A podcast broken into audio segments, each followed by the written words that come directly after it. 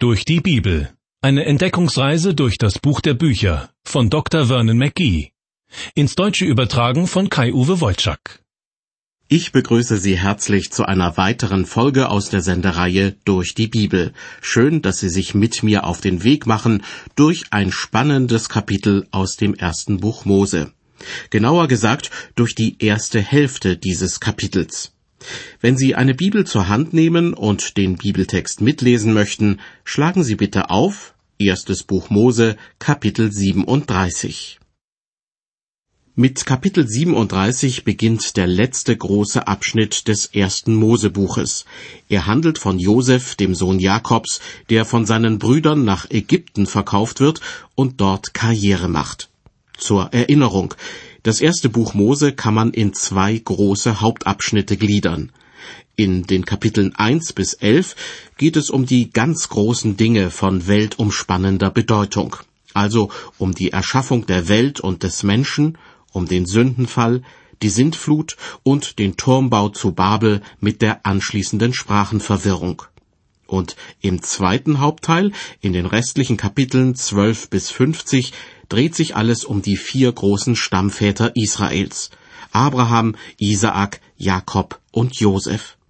Deshalb kann man diesen zweiten Hauptteil in vier weitere Abschnitte unterteilen. Jetzt also der letzte Abschnitt, Josef, was er erleidet und wie er zu großem Ruhm kommt.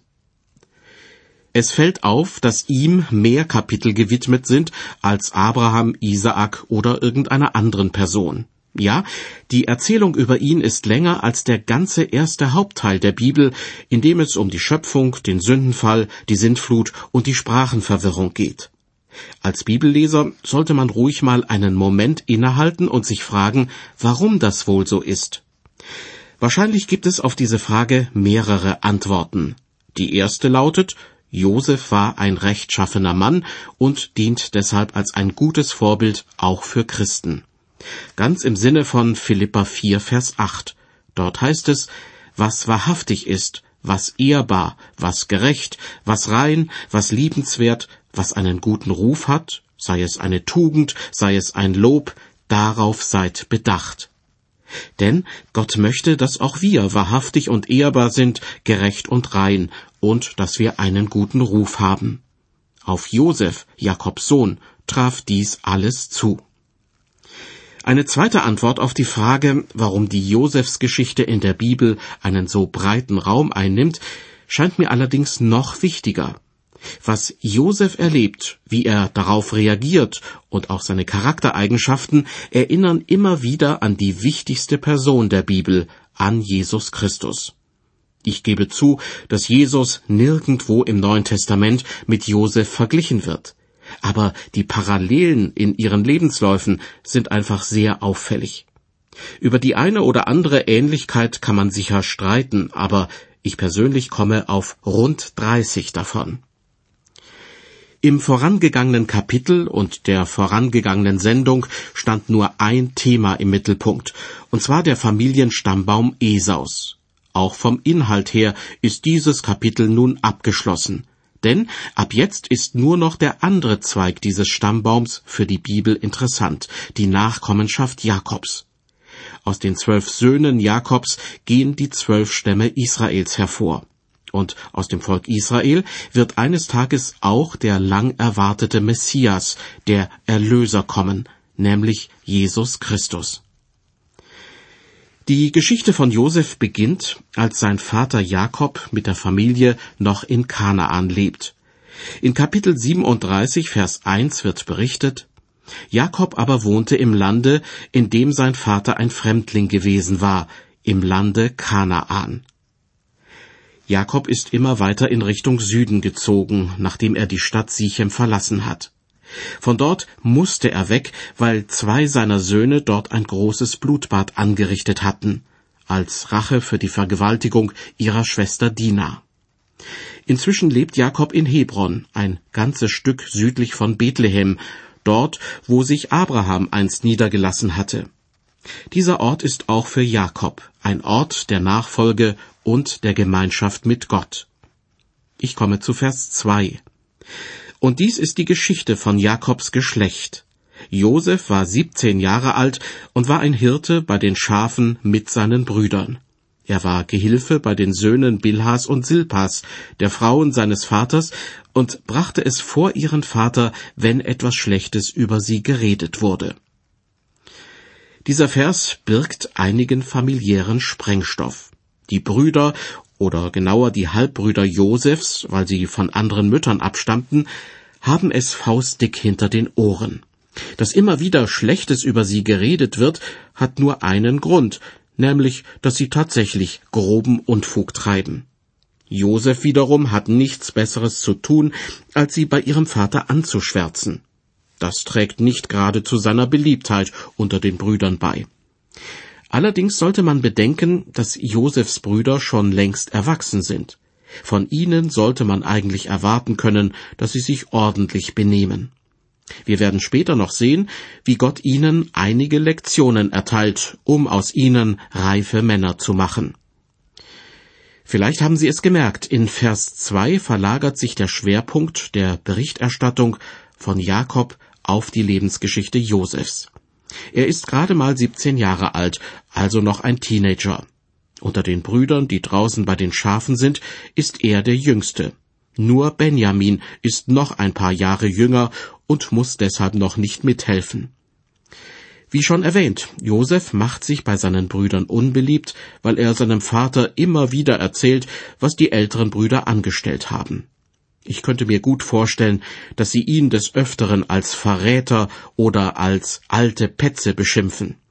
Sein Vater jedoch liebt ihn über alles. In Vers 3 wird Jakob mit seinem neuen Namen, den er von Gott bekommen hat, tituliert. Dort heißt es, Israel aber hatte Josef lieber als alle seine Söhne, weil er der Sohn seines Alters war, und machte ihm einen bunten Rock.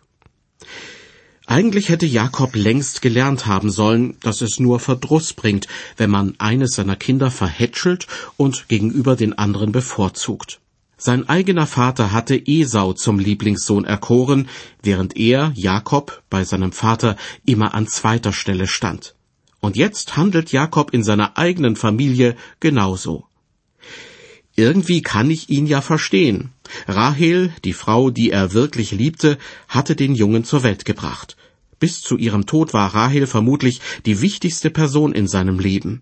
Und nun erinnert ihn Josef, der sicher ein feiner Junge ist, an seine verstorbene Frau. Trotzdem ist das alles keine Entschuldigung für Jakobs Verhalten. Vor allem, dass er für Josef ein prächtiges Gewand anfertigt, ist ein großer Fehler. Denn damit wird für alle sofort sichtbar, Josef ist Jakobs Lieblingssöhnchen. Ob es sich übrigens tatsächlich um einen bunten Rock gehandelt hat, ist gar nicht so sicher. Die entsprechende Stelle in der hebräischen Bibel kann man auch mit Ärmelrock übersetzen, wie auch immer der ausgesehen haben mag. Auf jeden Fall handelte es sich um ein vornehmes und prächtiges Gewand, und genau so wird es auch in manchen deutschen Bibelübersetzungen bezeichnet. Gewöhnliche Gewänder in jener Zeit bestanden aus einem einzigen Stück Stoff, etwa drei Meter lang. In der Mitte wurde ein Loch hineingeschnitten, so dass der Kopf durchpasste. Die eine Hälfte des Stoffes bedeckte die Vorderseite des Körpers, die andere Hälfte die Rückseite. Schließlich wurde das Gewand mit einer Kordel oder einem Strick um die Hüfte herum zusammengebunden oder die Seiten wurden vernäht. Fertig war das Kleidungsstück. Ärmel hatten solche einfachen Gewänder normalerweise nicht. Stellen wir uns also Josef in einem Ärmelrock vor, so kann ich mir schon denken, dass er damit für Aufsehen gesorgt hat. Das gleiche gilt, wenn es sich doch um einen bunten Rock gehandelt haben sollte, wie es in der Lutherbibel heißt. Ich komme zu Vers 4. Als nun seine Brüder sahen, dass ihn ihr Vater lieber hatte als alle seine Brüder, wurden sie ihm Feind und konnten ihm kein freundliches Wort sagen. Das war zu erwarten, dass die Brüder neidisch werden auf Papas Liebling. Ihr Neid nimmt ein solches Ausmaß an, dass sie sich mit ihm nicht einmal freundlich unterhalten können. Dieser Neid ist nichts anderes als Sünde. Und egal, um was für eine Familie es sich auch immer handelt, durch Sünde wird sogar eine sonst intakte Familie mit der Zeit zerstört. Sünde ruiniert ganze Lebensläufe. Ganze Dörfer und Städte können durch Sünde kaputt gemacht werden, ja, ich behaupte sogar, dass Völker und Nationen untergehen können, wenn die Sünde überhand nimmt. In unserer Gesellschaft sprechen wir ja oft von Problemfamilien, in denen etwa der Mann zu viel trinkt und dann seine Frau schlägt, oder in denen schon die Kinder kleine Straftaten begehen. Solche Problemfamilien leben dann oft auch noch in sogenannten Problemvierteln, in denen es vielen Familien so geht. Wissen Sie, was das grundlegende Problem in diesen Familien ist? Gott nennt es Sünde. Ich will niemanden damit brandmarken. Wenn eine Familie in desolaten Zuständen lebt, kann jemand ganz anderes die Verantwortung dafür tragen. Jemand, der nicht in einem Problemviertel wohnt, sondern der in Anzug und Krawatte in einer Behörde sitzt und andere Menschen ins Unglück stürzt. Die Ursachen können ganz unterschiedlich sein. Die Schuldigen zu finden ist oftmals nicht einfach. Aber das Grundproblem ist die Sünde. Jakobs Familie scheint meilenweit davon entfernt zu sein, eine Problemfamilie zu werden. Noch ist Josef für seine Brüder nur der Blitzableiter für ihre Wut und wird von ihnen verspottet. Aber es dauert nicht mehr lange, bis aus diesem Bruderzwist ein echter Kriminalfall wird. Aber ich will nicht vorgreifen. Jetzt geht es erstmal weiter mit den Versen fünf und sechs. Josef liefert seinen Brüdern noch einen weiteren Anlass, um über ihn zu spotten. Dazu hatte Josef einmal einen Traum und sagte seinen Brüdern davon. Da wurden sie ihm noch mehr Feind, denn er sprach zu ihnen, Hört doch, was mir geträumt hat. Wie sich Josef hier verhält, darüber kann man sich nur wundern. Nicht genug, dass er seine Brüder ständig bei seinem Vater verpetzt und dabei ihren Hass auf sich zieht, Jetzt fängt er auch noch an, ihnen von seinen Träumen zu erzählen. Warum tut er das? Ich kann es mir nur so erklären, dass er mit seinen 17 Jahren noch ein bisschen naiv und gutgläubig ist. Er durchschaut nicht das Ränkespiel seiner Brüder, merkt nicht, dass er zu einem Teil selbst daran schuld ist. Er braucht einfach noch ein bisschen Zeit, um zu erkennen, dass selbst nahestehende Verwandte neidisch sein und einem das Leben zur Hölle machen können. Aber keine Bange, das lernt der Junge schon noch. Werfen wir noch einen Blick auf die besondere Vater-Sohn-Beziehung zwischen Jakob und Josef. Josefs Mutter Rahel war die Lieblingsfrau Jakobs gewesen. Sie war die Tochter seines Onkels Laban. Als er sie zum ersten Mal sah, hatte er sich sofort in sie verliebt. Sieben Jahre lang musste er für sie bei seinem Onkel arbeiten und als dieser ihm zuerst Lea statt Rahel zur Frau gab, noch einmal sieben Jahre. Schrecklich für beide war, dass Rahel zunächst kinderlos blieb. Viele Jahre mussten sie warten, bis endlich Josef zur Welt kam. Was für eine Freude im Hause Jakob. Doch als Rahel wieder schwanger wurde und den kleinen Benjamin zur Welt brachte, starb sie bei seiner Geburt. Ich kann mir gut vorstellen, dass Jakob seitdem seine ganze Liebe, die er früher seiner Frau entgegenbrachte, nun auf Josef konzentrierte. Das kann man nur allzu gut nachvollziehen, aber es war ein schwerer Fehler. Weiter ab Vers 7. Josef erzählt seinen Brüdern, was er geträumt hat. Siehe, wir banden Garben auf dem Felde, und meine Garbe richtete sich auf und stand, aber eure Gaben stellten sich ringsumher und neigten sich vor meiner Garbe. Da sprachen seine Brüder zu ihm, Willst du unser König werden und über uns herrschen? Und sie wurden ihm noch mehr Feind um seines Traumes und seiner Worte willen. Man braucht nicht viel Fantasie, um sich vorstellen zu können, wie die Brüder ihn spöttisch angrinsen und die eine oder andere böse Bemerkung machen. Sie können es einfach nicht glauben, dass der schmächtige Jüngling anscheinend damit rechnet, dass sie sich irgendwann vor ihm verbeugen und ihm zu Diensten sein werden. Das könnte ihm so passen. Aber Jakob träumt weiter. Und weil er sich nicht vorstellen kann, dass seine Brüder auch nur einer Fliege etwas zuleide tun können, erzählt er ihnen wieder davon. Die Verse neun bis elf. Und er hatte noch einen zweiten Traum, den erzählte er seinen Brüdern und sprach, ich habe noch einen Traum gehabt, siehe, die Sonne und der Mond und elf Sterne neigten sich vor mir. Und als er das seinem Vater und seinen Brüdern erzählte, schalt ihn sein Vater und sprach zu ihm, Was ist das für ein Traum, den du geträumt hast?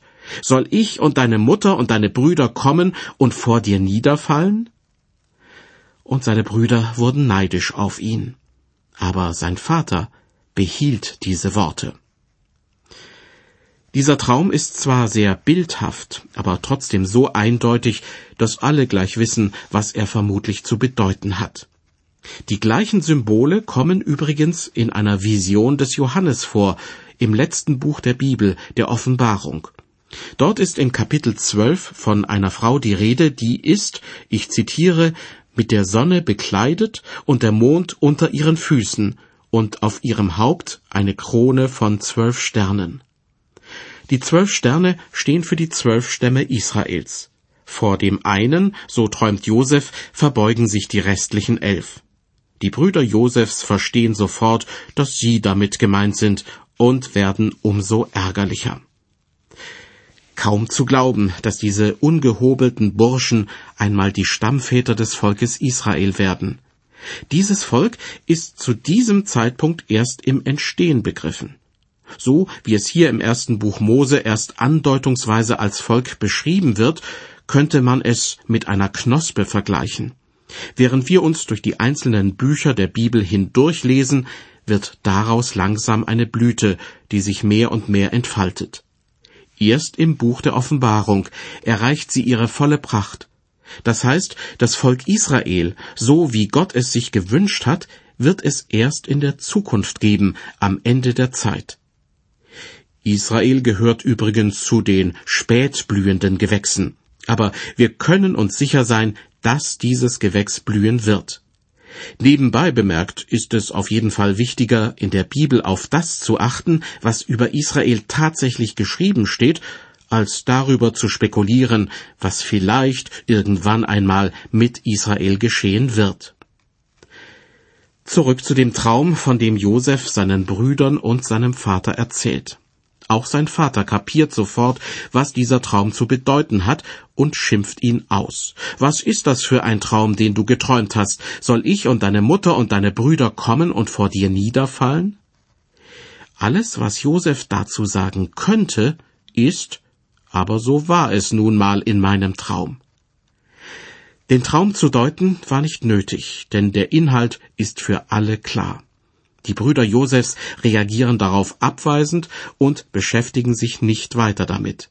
Denn sie halten es für undenkbar, dass es einmal so weit kommen könnte, dass sie vor ihrem kleinen Bruder sich verbeugen und ihm zu Diensten sein würden.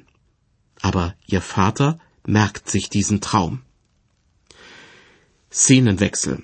Wie schon gesagt, leben Jakob und seine Familie in der Umgebung von Hebron, etwa 35 Kilometer südlich von Jerusalem. Etwa die gleiche Strecke nördlich von Jerusalem liegt die Stadt Sichem. Dorthin wird Josef eines Tages von seinem Vater geschickt. Ab Vers 12 wird berichtet, als nun seine Brüder hingegangen waren, um das Vieh ihres Vaters in Sichem zu weiden, sprach Israel zu Josef, Hüten nicht deine Brüder das Vieh in Sichem? Komm, ich will dich zu ihnen senden. Er aber sprach, Hier bin ich.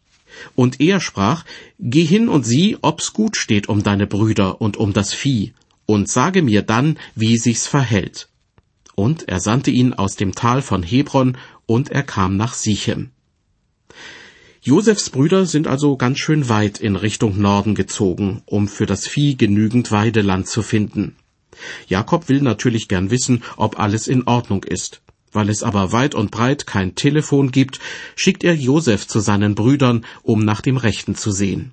Josef ist gehorsam und macht sich auf den Weg, rund 70 Kilometer Richtung Norden. Dort angekommen ist weder von der Herde noch von seinen Brüdern etwas zu sehen. Kein Wunder in dieser weiten, rauen Landschaft. Weiter ab Vers 15. Da fand ihn ein Mann, wie er umherirrte auf dem Felde. Der fragte ihn und sprach, Wen suchst du?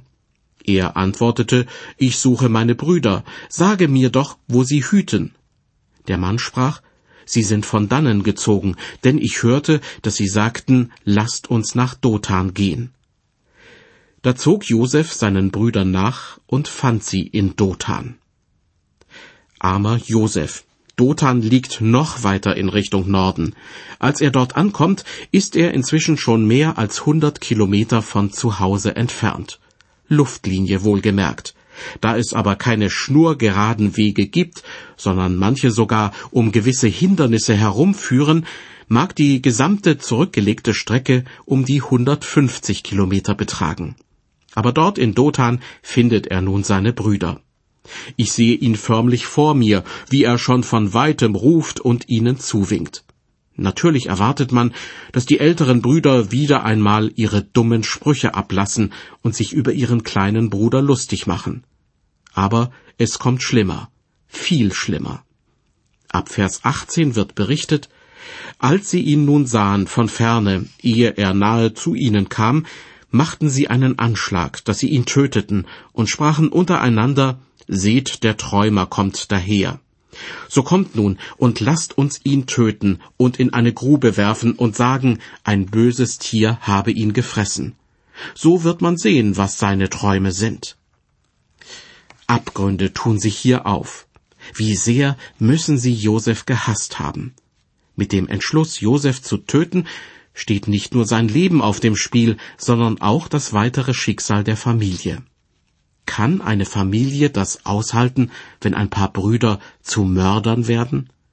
Und was wird aus dem göttlichen Auftrag, der auf Jakob und seinen Söhnen liegt? Jakob hat nicht umsonst den Namen Israel bekommen. Aus seinen zwölf Söhnen sollen die zwölf Stämme Israels hervorgehen. Was ist, wenn einer der Söhne ermordet wird? Und kann Gott ein paar Mörder als Stammväter seines Volkes gebrauchen? Interessante Fragen, die man sich ruhig mal durch den Kopf gehen lassen sollte, auch wenn man schon weiß, wie die Geschichte mit Josef weitergeht. Es ist eigentlich unfassbar, was im ersten Buch Mose Kapitel 37 berichtet wird. Ein paar von Josefs Brüdern fassen den Entschluss, Josef den Träumer zu töten. Nicht nur sein Leben, sondern auch ein Teil der Heilsgeschichte Gottes steht auf der Kippe. Zum Glück greift Gott in das Geschehen ein, aber anders, als es sich Josef und auch sein Vater Jakob sicher gewünscht hätten. Den einen plagen Angst und Heimweh, den anderen Trauer und Enttäuschung. Mehr dazu in der nächsten Folge der Sendereihe durch die Bibel. Bis dahin, Gott mit Ihnen und auf Wiederhören.